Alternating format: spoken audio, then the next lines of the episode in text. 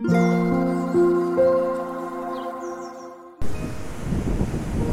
thank you for listening to Lemon and Daisy. 皆さん、おはようございます。マックです。えー今日も波音をバックにお届けしています。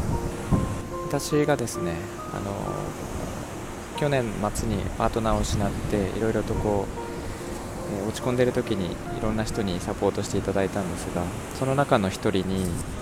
すごい的確なアドバイスをいただいた方がいて、その方のお話をしたいと思います。ね。えーとてもいいアドバイスをいただきました。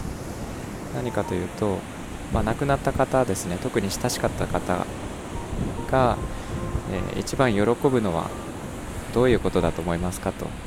聞かれてで私はもうなんか全然わからなくて黙ってたんですけどその方が言うには、えー亡くなった方が一番喜ぶのは残された方が笑顔で自分の人生を歩むことだと言ってくれました。まあね私は、まあ、その時は笑顔には笑顔には一つもなれなくてそれはしばらく無理だなって思ったんですけども、まあ、よくよく考えて自分の人生をやっぱり自分らしく歩んでいくことで笑顔にというのは、まあ、楽しくですね自分らしい、えー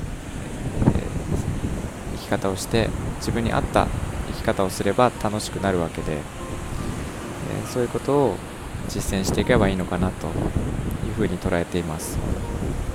確かにその通りだとは思っていますがまあ辛い時はあると思うんですけども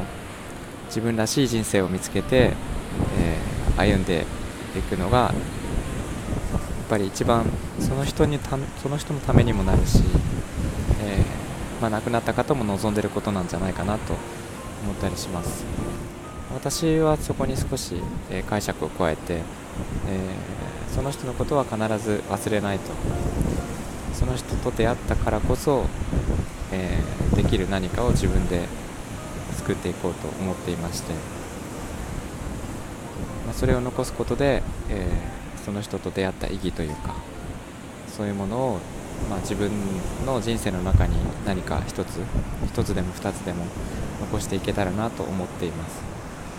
えーなんか今日はそんなことをぼんやりと考えていました。お聞きいただいてありがとうございました。皆さんのご意見ご感想レターとかコメントでいただけたら幸いです。はいでは今日はここまでにしたいと思います。みんなが優しくあれますように。Thank you for listening. I'll talk to you later. Bye bye. Música